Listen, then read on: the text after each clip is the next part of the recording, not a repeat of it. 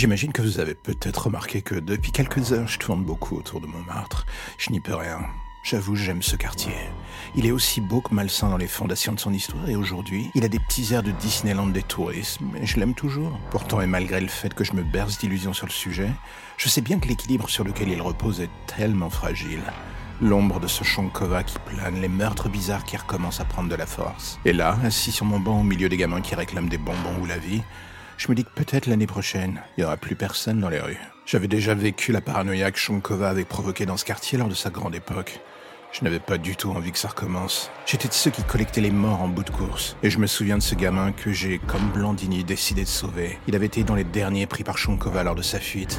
Un ado qui avait vu sa famille se faire massacrer sous ses yeux. J'avais bien vu en lui quelque chose de différent. Je pense que c'est ce qui attirait aussi Shonkova. Mais la vérité est que le gamin était entre deux rives, à mi-chemin entre le bien et le mal peu comme moi d'ailleurs. Et c'est à ce moment-là, quand Shankov a compris qu'il ne pourrait rien en faire, qu'il décida de le tuer.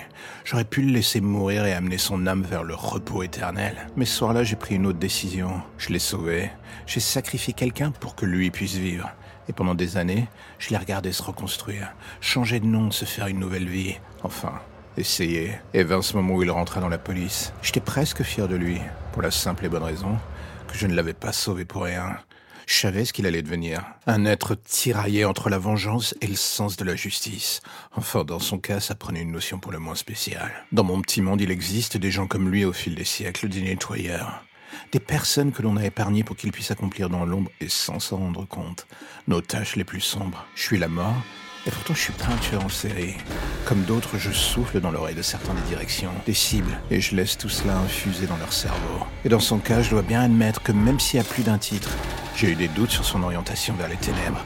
Son parcours me satisfait pour l'instant. Kovac est un flic qui sort de la norme, un limier expert, un chasseur qui n'a pas d'état d'âme pour tordre la loi à sa manière quand l'affaire le nécessite. Je sais qu'il est en partie instable, mais je le garde à l'œil depuis tant d'années que si quelque chose d'incontrôlable venait à se produire, moi non plus je n'aurais pas d'état d'âme à débrancher la prise. C'est mon bras armé. Je ne veux pas pour autant qu'il devienne une bête enragée. Mais sur ce point précis, j'avoue, j'ai encore quelques zones d'ombre, voire même quelques doutes persistants.